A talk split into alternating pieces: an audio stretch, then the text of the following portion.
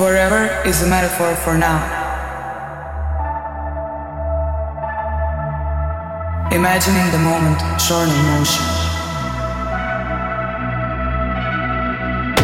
The moment is eternity, and now is just a dream.